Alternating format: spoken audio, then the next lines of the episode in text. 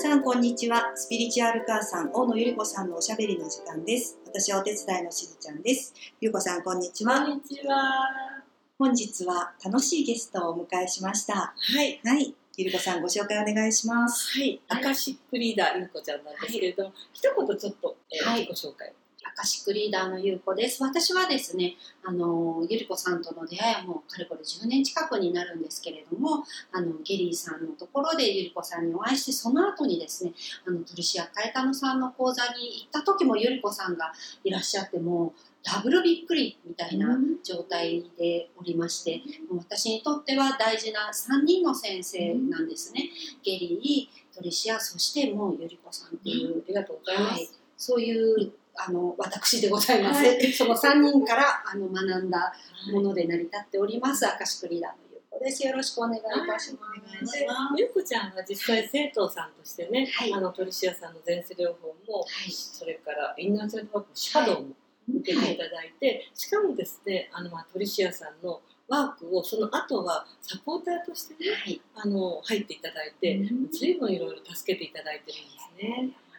ですね。それで、まあ、あのゆうこさん自身も結局は生徒さんからスタートしてられるので、うん。まあ、いろんな体験をされているのでね。今日はちょっとじゃあゆうこちゃんのその、はい。インナーチャイルドワークなり全世力を受けて、はい。まあ、どうだったかみたいな体験談をね聞かせていただければなと思ったんですけど、もう本当に私ねトリシアさんのワークを受けてこれがすごい変わったなって思うのが自分自身が何て言うんでしょうね。リーディングもできるので私はこういう葛藤があるんだとかこういうことが無期限にあるんだって思っていてもなかなかなんかねなぜか手放せなかったものがあのやっぱ誘導瞑想だったりっていうのをがっつりしていただいたりとかすごくね適切にこう逃さずに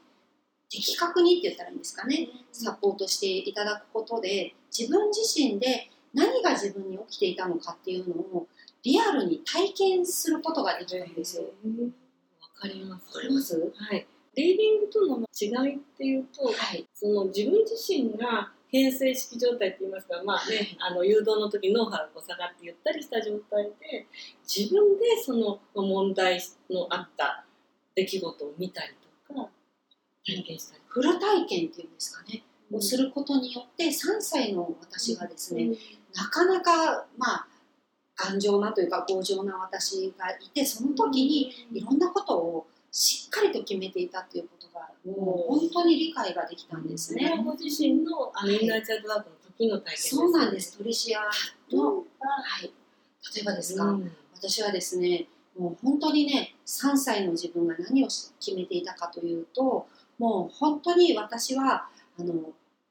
親には愛されていないんだっていうことを決めてしまっていたんですね。でその3歳の自分が何をしてたかというと父と一緒にあの父がテニスをしていたのでうん。連れて行ってもらって遊んでもらえるのかと思ってついていくわけですよ。なんだけれど結局はあの初めだけみんなにわーってしてもらえるんだけど、うん。みんなやっぱテニスをしに来てるので、私一人ぼっちになっちゃうっていう体験があって、なのであの田舎だったのでね、うん。こう草花が生えているような野原に一人で行ってもうずっと3時間ぐらいですかね、うん。呼んでもらえるまでこう草を摘んだり花を摘んだり一人ぼっちでやっていたっていう時に。もうそういうことをねなんか決めていたんだなっていうのを見たんです、でもそれを受けるまでうん全然そんなのは分かっていなかったし、何か父との確執の中うん。でそういうことを決めたんだなっていうことはリーディングをしていたので分かっていたんだけれどもあのテニスのあの場所でうん。あれだったんだっていう3のを時間も一人ぼっち。はい。それをねもう何回も何回も週末が来るたびにやっていたっていうのをですね、全然もうリーディングでは見たくない自分がいたんでしょうね。なんだけれどもやっぱりこう的確にこう逃さずに連れて行ってもらうということで、そういう自分を知ってですね。でもそれを知ったら本当にその後から、あ私って愛されてもいいんだっていうふうに変わっていってパートナーシップが変わりました。これはパートナーシップが。はい。手に入った。と手に入りましたちゃんと、はい、結婚することができたんですよ。だからとっても私にとっては大きなプレゼントをいただいたというか、はい、あとじゃあ今のはインナーチャイルドでしたけれども、はい。前世が、まあ、いかに今世に影響を与えてるかっていう体験も確かおありになったかなと思ってちょっとそれもシェアしていただいていいですか、そうですね。なんかでも今もねさっきのも一つだけしか言えなかったんで本当たくさんあったりとかなんですけどどれを選びましょうかですけれども一番心に残っているなっていうのはですね私ですね当時いつも背中のねなんかある一箇所が痛かったんですよ。うんでいつでも何かこうプレッシャーがかかったりするとうん。緊張したりするとっていうんですかね。ある背中の箇所が痛くて痛くてしょうがなかったんですけどそれをこう前世療法過去世に対抗させていただくことで見たのはギリシャの自分があのす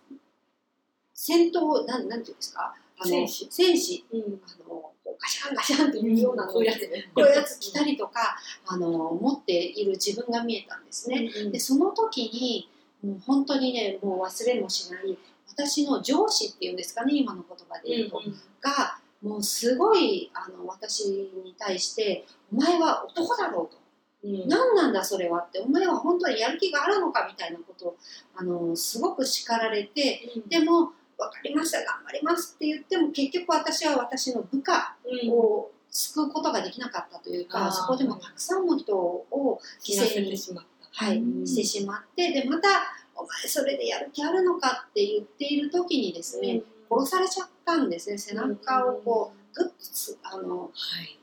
刺されて責任を取るっていうんですかね、うんっていうことをさせられた自分がいてそれだったんだって知ることができた後からですね何かね体に変化がすごくあって、あったかくなってからそれからですかね緊張してもうんうん背中の痛みを感じないっていうことがすごいびっくりしました。は